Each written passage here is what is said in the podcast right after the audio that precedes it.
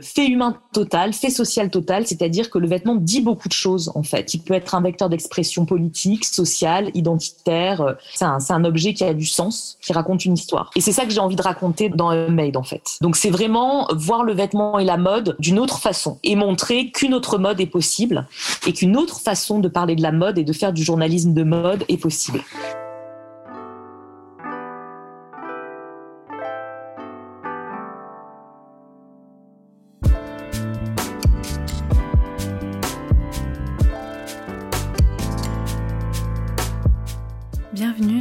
Qu'est-ce que la mode, le podcast qui vous invite dans de multiples discussions autour de cette unique question Qu'est-ce que la mode?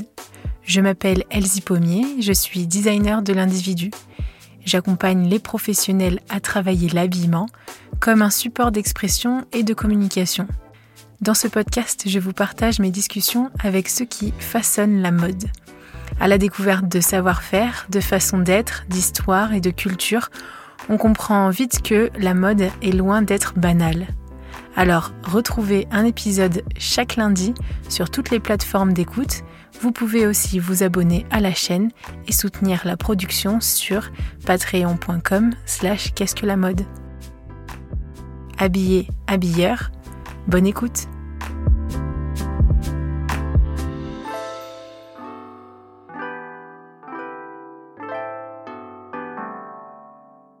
Bonjour à tous, bonjour à vous chères auditrices et auditeurs. Bienvenue euh, Cécile. Bonjour, bienvenue, bien, j'allais dire bienvenue, mais bonjour Elsie et bienvenue à tous effectivement qui nous écoutez. Comment vas-tu? Écoute, ça va, euh, période très euh, dense. on va en parler puisqu'on est en bouclage de, du numéro 3 de la revue Made et en campagne de précommande, donc c'est assez intense. Euh, mais voilà, je suis ravie d'être euh, d'être là avec toi et de pouvoir parler un petit peu de, de journalisme, mais de journalisme de mode notamment, qui questionne en, enfin, qui questionne en effet pas mal, pas mal de choses. Ouais, ouais, c'est ce qu'on va parler. Donc merci de venir euh, partager ton parcours. On va se baser un peu sur ton parcours pour arriver à justement Homemade. Donc, je te présente de manière succincte. Donc, Cécile Jeanne Guérard. Tu es euh, journaliste et tu as fondé aussi la revue Homemade, dont tu es aussi euh, rédactrice en chef. C'est bien ça? Tout à fait, exactement. Et on peut ajouter que j'ai aussi fondé le collectif UAMEP euh, pour une autre mode est possible, que certainement plusieurs personnes doivent déjà connaître, puisque effectivement on est, on est un collectif avec pas mal d'acteurs maintenant. Et voilà, donc effectivement, je suis aussi engagée au sein du, du collectif UAMEP les auditeurs, vous avez dû euh, sûrement en, entendre parler durant l'épisode avec Catherine Doriac, quand on a parlé aussi de la Fashion Revolution. Et c'est tout un écosystème. Juste. Ça fait bah, Catherine qui est rédactrice en chef adjointe aux impacts de Made. Donc effectivement, euh, là, ça se recoupe euh, et on va en parler. Made et, en partenariat éditorial justement avec Fashion Revolution France et UMF. Donc, peux-tu nous en dire plus justement sur toi? Est-ce que tu as toujours été dans le journalisme de mode? Pas du tout. Moi, en fait, je viens, enfin, j'ai un parcours à la croisée de plusieurs choses, des sciences sociales, du journalisme et de la communication. Euh, donc, j'ai fait à la fois un master recherche en sciences sociales et ensuite un master spécialisé au CELSA, euh, justement sur, euh, sur les médias. Donc, à la fois avec des aspects journalisme, des aspects communication et des aspects fonctionnement des médias. Euh, des entreprises de médias. Donc j'ai vraiment cette, euh, cette, cette culture euh, média, on va dire. Donc du coup, en fait, à l'issue de... Donc j'écris depuis très longtemps. au départ, j'écrivais beaucoup dans la musique pour un webzine. Et après, je me suis orientée vers autre chose pour mon premier job, mais avec en tête, en fait, de. Déjà, je continue à écrire en parallèle, et puis euh, toujours en tête de créer un média, effectivement, qui est, vraiment la synthèse, euh, comme je t'expliquais, de tout ce que j'ai pu faire euh, pendant mon parcours. Et euh, donc, ce qui s'est passé, c'est que donc en 2014-2015, euh, donc j'ai commencé à être sensibilisée justement à tous les aspects euh, autour de la de la mode responsable et surtout euh, des dérives de la fast fashion. C'est comme ça que je suis rentrée dans ces sujets. Puisque 2014, je le rappelle, un an plus tôt, le Rana Plaza s'est effondré au Bangladesh. donc c'est une catastrophe qui a été très médiatisée. Même si les dérives de l'industrie de la mode, on en parle depuis longtemps. Et là, j'ai envie de citer un livre qui me qui m'accompagne depuis longtemps, qui est Nos logos de Noami Klein, donc livre très important. Donc déjà, hein, fin des années 90, on dénonce le, fait qu'il y, y, a des pratiques très problématiques dans l'industrie de la mode, avec notamment l'esclavage moderne, le travail des enfants, etc. Donc, ça ne remonte pas du tout à la fast fashion, mais ça, ça a été complètement majoré avec l'avènement de la fast fashion fin des années 90, début des années 2000. Euh, ce dont Naomi, Naomi Klein ne parle pas dans nos logos encore, puisqu'elle elle parle des Nike, etc. Euh, mais ça a été ensuite effectivement euh, la, suite de tout ça. Donc c'est pas du tout nouveau. Moi, c'est des sujets auxquels je suis sensibilisée depuis longtemps, mais c'est vrai que j'avais pas eu ce déclic de me dire je vais changer mes pratiques de consommation et je vais vraiment m'engager pour une mode plus responsable. J'étais pas encore dans cette dans cette approche là. Le déclic, donc ça a été vraiment en 2014 quand je commence à avoir beaucoup de reportages, à m'intéresser beaucoup plus au, au dessous justement de, de l'industrie de la mode. Et là, je me dis, je suis aussi personnellement à un tournant un petit peu dans ma vie professionnelle et personnelle, et je me dis, euh, c'est le moment de faire ce que j'ai envie de faire depuis longtemps, c'est-à-dire créer un média. Et le sujet, alors au départ, j'avais pensé à la musique forcément puisque c'est euh, une de mes passions, euh, mais je voyais pas trop comment me différencier par rapport aux webzines et aux magazines de musique qui existaient déjà. Euh, et pour lesquels, euh, notamment je pense au webzine pour lequel j'ai écrit pendant, plusieurs années. Et donc je me suis dit, pourquoi pas lancer un média justement euh, sur la mode alternative et la mode responsable, justement sur ces créateurs qui s'engagent pour une autre mode. Et il y en avait assez peu à l'époque. Enfin, il y avait déjà des blogueuses, ça, ça commençait effectivement à, se développer. Euh, le mouvement Fashion Revolution, qui est né juste au lendemain de, du Rana Plaza, de l'accident du Rana Plaza, euh, était encore tout récent. Euh, voilà, il y avait déjà beaucoup d'initiatives, mais c'était encore euh, assez embryonnaire, en particulier en France. Et donc, à ce moment-là, je décide de me lancer. Alors, je suis encore euh, en, en, contrat salarié, donc j'ai pas beaucoup de temps. Je viens d'être maman, donc c'est pareil, tout ça est, assez chronophage. Mais je décide quand même de lancer euh, le webzine unmade.fr, webzine blog en fait, euh, de manière euh, voilà très sans prétention, mais avec et, sans beaucoup d'ambition, mais avec cette volonté de mettre en lumière justement des initiatives de, de, mode engagé et alternative. Donc voilà, c'est comme ça qu'est né le média. Donc au début, c'était un blog amateur, mais qui se. J'ai toujours voulu mettre euh, effectivement quelque chose de l'ordre du, du magazine et de la revue, c'est-à-dire pas me mettre en scène comme une blogueuse, etc. Je l'ai fait un peu au début, mais l'idée c'était vraiment de, de, créer un webzine et j'avais dans la tête de transformer ça quand la situation se présenterait j'avais vraiment envie d'en faire une revue papier. Voilà. Donc ensuite, euh, du coup, après avoir made.fr, bah, j'ai fait beaucoup de reportages, j'ai développé un petit peu euh, le, média et j'ai rencontré beaucoup de gens, beaucoup de créateurs, beaucoup d'acteurs engagés dans la mode responsable, notamment euh, donc Ariel Lévy et Élise Redel qui étaient euh, anciennement euh, les créatrices de l'herbe rouge, qui est une des marques pionnières de l'éco-conception en France, puis Cathy euh, bien sûr, qui est, très importante aussi comme rencontre, euh, qui, elle, fait du journalisme sur l'environnement et la mode responsable depuis très longtemps. Et euh, on décide avec euh, Ariel et Élise de créer en 2017 le collectif Une autre mode est possible, donc qui est devenu le collectif UAMEP, donc dans l'idée de rassembler des acteurs et des créateurs indépendants autour euh, de, de, ces nouveaux enjeux de la mode, de la mode responsable. Catherine fait aussi partie effectivement des membres historiques du collectif UAMEP, donc voilà, ça a été le début de l'aventure du label en 2017. Et en fait, ça m'a permis vraiment de me de, rencontrer encore plus de gens, de créer des liens avec beaucoup de créateurs, euh, de d'entrer vraiment dans cet écosystème.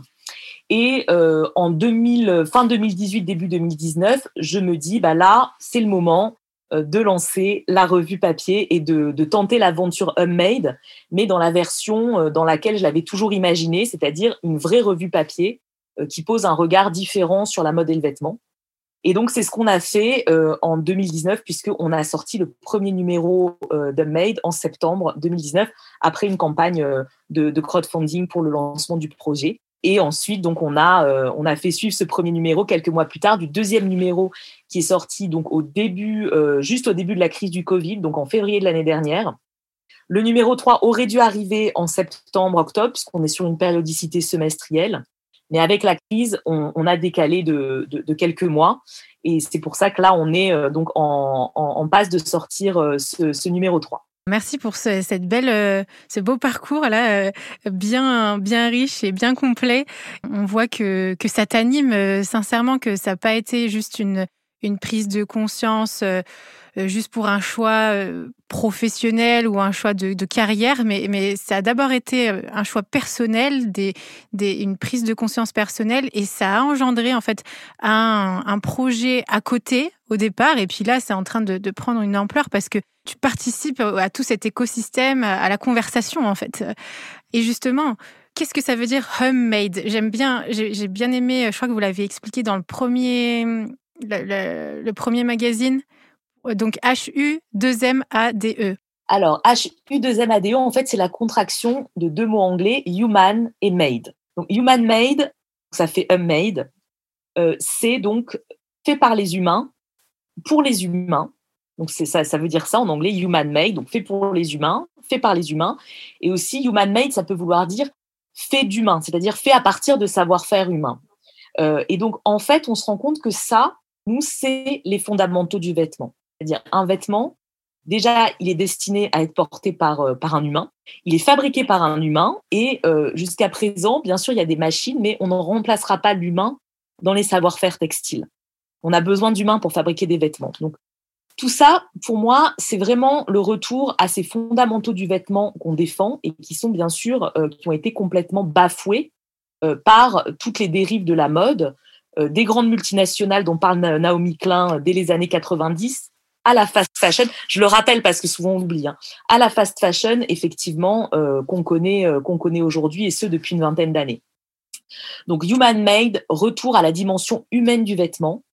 Il y a aussi cette idée de réfléchir justement euh, aux vêtements comme fait humain, comme fait social total, on pourrait dire aussi, hein, euh, ça, c'est effectivement un concept de l'anthropologue Marcel Mauss. Fait humain total, fait social total, c'est-à-dire que le vêtement dit beaucoup de choses en fait. C'est, ça n'est pas que euh, effectivement c'est une protection pour le corps, mais c'est aussi un langage euh, qui dit beaucoup de choses, qui peut être un vecteur d'expression politique, sociale, identitaire. Donc voilà, le vêtement c'est beaucoup de choses et je trouve que la façon dont est abordé le vêtement et dont sont abordés le vêtement et la mode dans les magazines classiques, il y a quelque chose de très superficiel, de très consumériste. Euh, pour moi, le vêtement, c'est pas ça. Pour moi, c'est vraiment euh, quelque chose qui a, c'est un, objet qui a du sens, qui raconte une histoire. Et c'est ça que j'ai envie de raconter dans, dans Made, en fait. Euh, donc, c'est vraiment voir le vêtement et la mode d'une autre façon et montrer qu'une autre mode est possible et qu'une autre façon de parler de la mode et de faire du journalisme de mode est possible. Oui, justement, je, reprends une phrase que, tu as dite quand on, s'est rencontrés, quand on, a conversé euh, pour la première fois ensemble pour préparer cette, euh, cette rencontre. Tu m'as dit, il ne peut pas y avoir une autre mode sans un autre journalisme de mode. Et, je trouve ça vraiment fort. Alors personnellement, professionnellement, je, rencontre beaucoup d'acteurs qui sont dans la façon, dans la fabrication, la conception, euh, dans les bureaux d'études, bureaux de style et tout ça. Et, je rencontre très peu justement de journalistes, donc j'étais super contente de, pouvoir euh, te recevoir. Et, quand tu m'as dit ça, je dis ben voilà, on est sur la même longueur d'onde. Donc euh, comment comment est-ce que tu cultives ce journalisme que tu soutiens? Alors oui, déjà, je, te remercie encore, Elsie, hein, de, me donner la parole là-dessus, parce qu'effectivement, c'est un sujet qui me tient vraiment à cœur et euh, dont on ne parle pas énormément. Après, il y a de plus en plus de médias, que ce soit numérique euh, ou print, qui se développent euh, sous ces angles-là, et je peux que m'en réjouir, parce que effectivement, comme, comme, comme je le disais, comme tu viens de, de, de l'énoncer, il peut pas y avoir un changement de paradigme au niveau de la mode s'il n'y a pas également un changement de paradigme euh, au niveau de la façon dont on parle de la mode, puisque la logique consumériste, ultra consumériste euh, de la fast fashion, elle est entretenue aussi par les médias qui parlent de mode, notamment les médias, euh, les médias féminins, dans les sélections shopping, les tendances, les reports sur les fashion weeks, etc. On est toujours dans suivre la tendance, quelle sera la tendance dans deux mois, les nouveautés. Donc on est, on est dans une vision complètement périssable et consumériste du vêtement. Donc effectivement, c'est complètement aux antipodes de, ce qu'on défend nous. réfléchir aux vêtements, c'est lui accorder une importance qui fait que on jette pas un vêtement comme ça au bout de, de, trois semaines parce que H&M vient de sortir une nouvelle collection.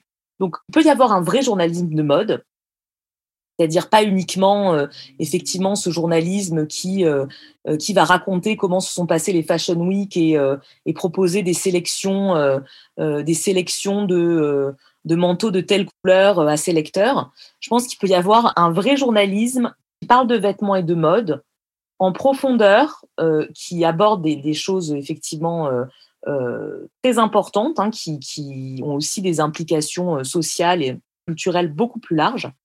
Et effectivement, il y a un autre aspect par rapport euh, euh, au journalisme de mode. Alors, il y a bien sûr euh, des journalistes et des médias qui parlent de mode, qui en parlent très bien. Je veux dire, je, ne veux pas faire de généralité là. Je parle de l'environnement dominant et de la façon dont majoritairement on parle de mode et voilà la, façon dont la mode est médiatisée en fait. Il y a un deuxième aspect, effectivement, c'est le manque d'indépendance moi, je défends, c'est ma formation journalistique. Euh, moi, j'ai eu comme prof euh, Edoui Plenel, donc euh, le, fondateur de Mediapart.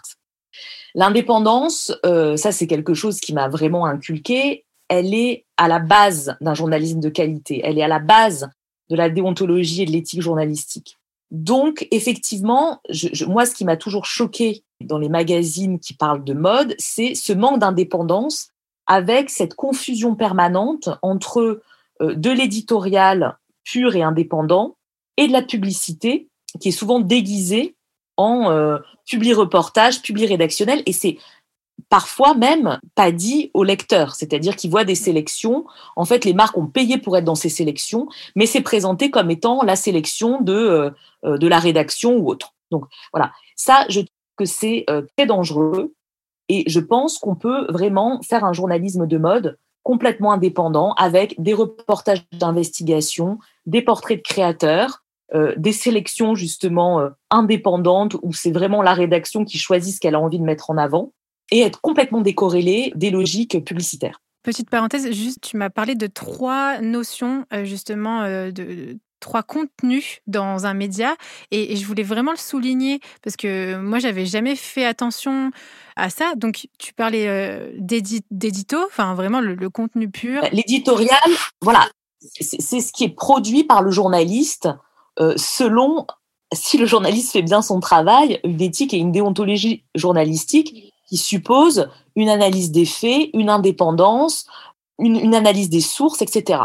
Euh, bon, ça, c'est les contenus éditoriaux. Quand vous lisez un article, par exemple, du Monde sur, euh, euh sur la politique du gouvernement, euh, c'est un article éditorial. Ou un portrait de créateur dans tel magazine, c'est un article éditorial. Après, il y a la publicité. Bon, bah ça, on la connaît toutes. Hein, enfin, tout, c'est, tout est toutes et tous, c'est-à-dire ces, ces, pages de pub qui sont bah, clairement identifiées comme telles dans les journaux ou les magazines. Et puis, il y a le, ce qu'on appelle le public rédactionnel ou le public reportage. C'est ces contenus hybrides où effectivement, la marque paye un espace publicitaire, mais c'est rédigé comme si c'était un contenu éditorial. Et normalement, ces contenus-là, c'est indiqué clairement, public reportage, public rédactionnel, etc. Sauf que, on se rend compte qu'effectivement, dans le monde, vous allez voir public reportage, donc là, c'est globalement très respecté à ce niveau-là. Mais dans les magazines de mode, c'est beaucoup plus confus. Et on peut se demander en permanence si euh, euh, Louis Vuitton, qui a euh, trois pages de publicité dans le magazine, est-ce que ça oriente pas aussi les contenus et ce qui est mis en valeur dans les pages soi-disant éditoriales? Bon, encore une fois, il n'y a pas de généralité, mais faut savoir que c'est un des gros problèmes quand même du journalisme et de la médiatisation de la mode aujourd'hui. Et donc normalement, ça devrait être euh, noté comme euh, quand on voit euh, publicité retouchée ou sponsorisée, quand on voit un contenu sponsorisé en... Sauf que parfois, c'est noté, mais c'est tellement bien fait au niveau de la mise en page, etc., que le, que le lecteur est trompé. Et je trouve que la, base de l'indépendance, ce qu'on disait aussi quand on s'est parlé pour préparer ce, ce podcast, la base de l'indépendance, c'est la transparence vis-à-vis du lecteur. On peut avoir un public rédactionnel dans un média, mais il faut que ce soit expliqué comme tel et que ce soit très clair qu'il y a de l'argent à la clé et que donc, du coup, c'est la marque qui a payé. Donc, c'est en fait le public rédactionnel, c'est de la publicité. C'est juste que c'est pas présenté de la même manière, etc. Mais pour moi, ça devrait même pas exister cette notion de public rédactionnel. Effectivement, il peut y avoir différentes façons de faire de la publicité, comme il y a des publicités différentes. Mais euh, en fait, le public rédactionnel, c'est vraiment le journaliste de la rédaction qui va écrire un article pour la marque, donc en faisant passer les messages que la marque a envie de faire passer. Et c'est écrit public rédactionnel, mais on peut le confondre euh, avec du contenu éditorial. S'il n'y a pas de, une transparence totale vis-à-vis du lecteur, pour moi, il y a, clairement un problème d'indépendance. Et donc, euh, c'est ça, en fait, justement, je voulais qu'on souligne, euh, c'est ce que j'ai apprécié, c'est que cette indépendance, elle est en totale corrélation avec la transparence. C'est une interdépendance et ça, ça marche ensemble. Tout à fait. Et donc une transparence en interne, dans l'équipe euh, journalistique, dans le média, de se dire, bon, euh, bah, qu'est-ce qu'on fait? Qu'est-ce Quelle est notre ligne éditoriale à nous? Et, et pas d'être guidé par quelqu'un en externe et tout ça mais aussi face aux, lecteurs ou aux auditeurs. Exactement. C'est une transparence totale et c'est pour ça que donc euh, au niveau du modèle économique de Made, aujourd'hui Made c'est une revue où il y a zéro publicité. Euh, c'est la manière la plus pure de garantir son indépendance, c'est-à-dire que tout ce qu'il y a dans le magazine, ça n'est que nous, la rédaction, donc euh, Catherine et moi en l'occurrence euh, et puis, on, a aussi une équipe de rédacteurs qui, peuvent venir en soutien, euh, qui faisons nos choix. C'est-à-dire, on a envie de mettre en avant telle marque. C'est parce qu'on trouve que la marque est intéressante, on a envie de la mettre en avant. Il n'y a aucune contrepartie financière et il n'y a même pas. Alors après, si la marque veut acheter une page de pub dans un mail, pourquoi pas? Mais en tout cas, euh, moi, mon choix, avec ou sans pub, c'est la même chose. C'est-à-dire que ça ne, euh, j'écrirai la même chose qu'il achète de la publicité ou pas. Grosso modo, c'est ça. Et donc, dans Unmade, on a réfléchi à mettre en place justement euh, quelques pages euh, destinées à des annonceurs. Alors, je dis quelques parce qu'il y a aussi un gros problème dans les médias de mode. Ça, c'est un problème qui est transversal à toute l'industrie de la presse et des médias. C'est-à-dire qu'il y a une part des revenus et du fonctionnement des business models des médias qui se fondent sur les revenus publicitaires ça fait vivre les médias. Donc ça, on ne peut pas non plus, euh, euh, comment dire, euh, rejeter ça, parce que si c'est clair, ça fait quand même vivre les médias. Le gros problème que ça implique aussi, à mon sens, c'est que il faut tellement de publicité pour financer un média que on se retrouve avec sur 100 pages de magazine, 40 pages de publicité. Ça, pour moi, c'est pas possible parce que c'est encore une fois, on se retrouve avec un catalogue de publicité où la publicité est quasiment, euh, finalement, prend autant de place que le contenu éditorial. Et puis en tant que lecteur euh, aussi, enfin. Exactement, exactement. Alors, même si là, euh, je parle de publicité sans équivoque, c'est-à-dire pas de public rédactionnel, mais effectivement, j'ai acheté dernièrement un magazine que je trouve plutôt chouette, dont je citerai pas le nom, mais qui, est, qui, se, se, veut être un magazine de mode un petit peu différent. Et effectivement, les contenus sont, sont, sont plutôt chouettes, etc mais on tourne et sur toutes les pages de droite, il y a de la publicité. Moi, c'est vrai qu'en tant que lecteur, je n'ai pas envie de, d'avoir de, la publicité toutes les deux pages, quoi, ou toutes les pages. Enfin, c'est, je trouve que ça noie complètement le contenu éditorial et on a l'impression effectivement de feuilleter un catalogue de, euh, un catalogue de produits de consommation, quoi. Donc, euh, moi, ça, ça m'intéresse pas et euh, je trouve ça effectivement, je trouve que c'est, ça pose des questions. Donc, nous, si on, déjà, première chose, dans l'idée de, d'introduire une part de publicité dans Unmade, c'est peut-être euh, pas 40 pages sur 100, mais 4 ou 5 pages. Bon, ce qui est quand même totalement différent. Si on a une page toutes les 20 pages, c'est quand même pas la même approche au niveau de, au niveau de la lecture. Et d'autre part, l'idée, ce serait effectivement d'aller euh, toucher des annonceurs qui partagent nos valeurs et qui soient d'ailleurs pas euh, forcément en lien avec euh, la mode. C'est-à-dire que ça peut être des, des ONG, des, des éditeurs, des, des entreprises culturelles, etc. C'est-à-dire des gens qui partagent des valeurs communes, mais qui sont pas forcément. Alors après, ça peut être aussi des créateurs de mode qui partagent qui partagent nos valeurs et qui sont dans une démarche responsable. Donc l'idée, si on, si on introduit ça, c'est qu'il y ait des partenariats vraiment privilégiés euh, que ce soit des annonceurs qu'on choisisse.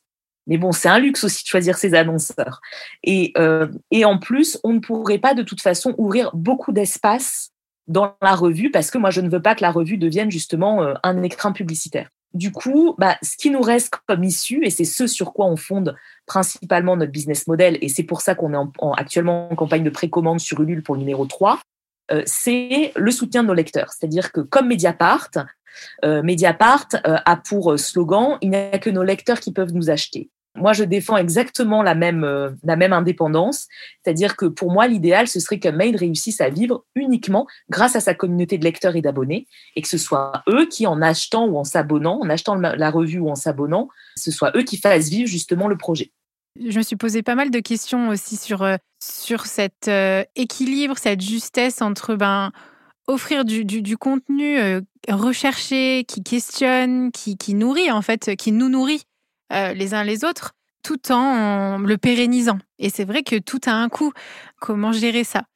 Dans tout ce mouvement de requestionnement aussi de la mode, il y a cette mutualisation qui, qui s'empare aussi et ce partage et pas seulement le partage de connaissances, le partage de, compétences, mais aussi le partage des coûts. Et, je trouve ça super euh, riche parce que du coup, ça nous oblige à nous intéresser aux uns aux autres et qu'on soit auditeur ou, lecteur, on n'est pas juste consommateur. On prend conscience de euh, la démarche du journaliste, du créateur. On, est plus encore à, l'écoute de ses intentions en fait. L'acte de consommation, c'est euh, un acte engagé de toute façon. C'est-à-dire que ça engage des choses. Selon nos choix de consommation, effectivement, on va euh, participer au développement de tel ou tel modèle entreprise économique. Donc, voilà, le, consommateur, comme on l'appelle souvent, euh, il a, ce, rôle à jouer. Enfin, j'aime pas trop cette expression, mais c'est vrai qu'elle a le mérite de, de, montrer que le consommateur n'est pas passif, il est actif aussi dans ses choix de consommation. Et justement, comment euh, est-ce que tu encouragerais nos, auditeurs qui sont dans, cette démarche d'agir pour une mode toujours plus libre? Alors effectivement, moi je les encourage bah, à soutenir les initiatives, euh, comme tu le comme tu le disais, les initiatives des, jeunes créateurs indépendants, à lire et à acheter un maid. Hein, forcément, je, je, vais un petit peu prêcher pour euh, pour ma revue. À aussi suivre des mouvements comme Fashion Revolution France, comme UAMEP, etc., pour, euh, pour, pour, effectivement être au cœur un petit peu de, de toutes les réflexions, de toutes les actions qui se passent euh, autour de l'écosystème.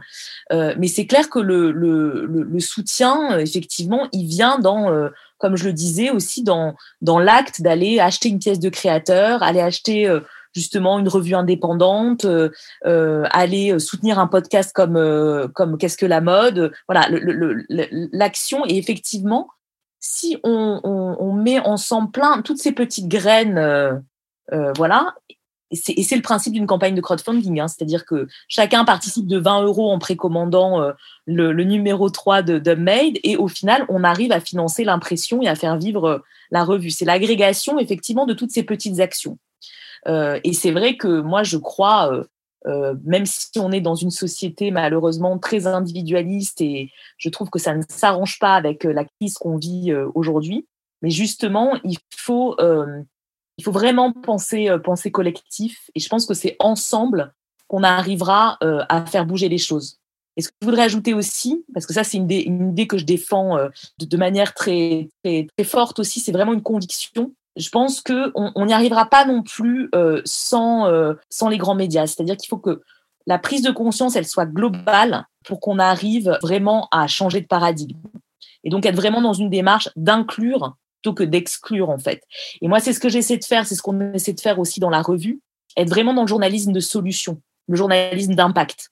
C'est-à-dire qu'on n'est pas là pour aller, alors bien sûr, euh, on cite Naomi Klein, nos logos, et on dénonce plein de choses derrière ça. Mais nous, le but, c'est d'aller montrer comment on peut faire autrement. Quelles sont les initiatives aujourd'hui qui sont porteuses d'espoir et d'inspiration? Donc ça, c'est ce qu'on appelle l'impact journalism ou le journalisme de solution. Et c'est un journalisme qui existe depuis longtemps dans différents, euh, dans différents champs. Nous, on l'applique à la mode, mais il existe effectivement dans tous les champs de, la vie économique et sociale. J'aime beaucoup ce que tu dis, je, le souligne, mais apporter une solution, c'est bien d'être conscient, de relever les problématiques ou ce qui va, ce qui va pas, mais en même temps, bah, qu'est-ce qu'on en fait? Est-ce qu'on l'encourage? Est-ce qu'on le cultive? Est-ce qu'on l'arrête? Comment on peut le solutionner? Et solutionner, bah, en fait, ça vient euh, grâce aussi à, à l'apport d'acteurs qui ont... Euh, qui viennent de différentes échelles, de différents domaines. C'est un peu comme la créativité dans la mode, c'est que pour, pour créer un vêtement, on s'auto, on va pas s'auto, s'auto inspirer. C'est-à-dire, on va, on va sortir du monde de la mode, on va sortir de l'habillement, on va sortir de l'accessoire, on va, on va aller voir l'architecture, le design produit, on va voir euh, les voyages, on, va voir des paysages, on va voir les animaux. Euh, et, ça, et ça, ça, ça nourrit. Et ça, ça fait grandir. Et ça, ça nous amène à, justement être créatifs, à, apporter des solutions, à, à être dans la conversation, en fait, tout simplement. Tout à fait. Tout à fait. Non, mais complètement. Et euh, je, te, je, te, je, te, rejoins complètement. Hein. Je n'ai pas euh, effectivement euh, grand-chose à ajouter par rapport à ce que tu viens de dire. C'est en tout cas, nous, ce qu'on essaie de... Parce que dénoncer, c'est très important. Mais je pense qu'un rôle, le, rôle d'un média et d'une revue comme Made, c'est aussi d'apporter une nouvelle vision et d'apporter des choses qui inspirent artistiquement, qui, qui proposent des ouvertures on, s'appuie sur beaucoup d'associations, bah, comme Fashion Revolution euh, France, qui est la branche française de l'association internationale Fashion Revolution et qui existe dans de, nombreux pays dans le monde. Eux font un travail de lobbying formidable, euh, justement, à dénoncer, euh, à mettre en avant, à se battre pour le droit des travailleurs, etc. Ça, c'est formidable. Nous, on s'appuie sur leur travail. L'idée de la revue, c'est vraiment de dire, bon, bah voilà, il y a ce constat, comment on fait autrement? Voilà. Et, c'est vrai que c'est une manière d'envisager les choses sous l'angle de la solution et de l'impact positif. Merci. Merci, c'est euh, super riche, encourageant, enthousiasmant. Je me dis, euh, voilà, il y a encore plein de choses à faire, mais je suis super contente de, de pouvoir donner voix à toi, euh, Cécile, du coup, pour, en tant que représentante de ce média. je mettrai dans la description de cet épisode le lien vers le, le Ulule, la campagne de crowdfunding. Sachant qu'on euh, peut retrouver aussi dans les contreparties, donc soit le numéro 3, soit le numéro 3 avec les, le numéro 2 et le numéro 1. Enfin voilà, il y a plusieurs, euh, plusieurs options. Et effectivement, on croise les doigts, on espère que ça va aboutir à, à l'impression de, de, ce numéro qui est prêt et qui n'attend que qui n'attend que d'être lu. Je voulais aussi te, te remercier et, et, te féliciter aussi pour euh, pour ce super podcast qui est très complémentaire d'ailleurs avec, euh, avec la revue puisque c'est un, un médium différent. Euh, donc c'est super et euh, voilà, j'ai été vraiment ravie de pouvoir partager mon expérience avec, avec toi aujourd'hui et la faire partager à, à, tes auditeurs. Tu nous rappelles vraiment qu'il n'y a pas qu'une seule façon voilà, de concevoir la presse, les médias dans, dans la mode et puis, euh, ce que j'ai bien aimé aussi, c'est que tu nous invites à plus aussi. C'est qu'il n'y a pas qu'une seule façon de faire, euh, qu'une seule façon de créer, d'éditer. On peut euh, voilà, trouver et retrouver la liberté d'investiguer, d'écrire, de partager. Et, et que c'est pas juste voilà s'émanciper des grands et des gros, c'est fonctionner ensemble et, ramener de l'oxygène dans tout cet écosystème et, revenir à la plus de clarté. Exactement. C'est vrai que ça prend du temps, ça prend de l'énergie, c'est un long processus, mais je pense qu'il faut s'accrocher et avec de la patience, euh, je pense que on, arrivera effectivement à faire à faire bouger les lignes. Prendre le temps pour être plus clairvoyant. Exactement. Exactement. Moi, je suis un peu une tortue au niveau projet, donc. Euh, mais bon, ça voilà, avance quand ça avance quand même. Mais justement, avec clairvoyance, discernement. Voilà, donc c'est notre encouragement euh, commun. Ça fait surtout ne pas lâcher, ne pas lâcher. Ça, c'est très important aussi la persévérance. En tout cas, merci pour ces paroles de euh, éclairées et pleines de sagesse.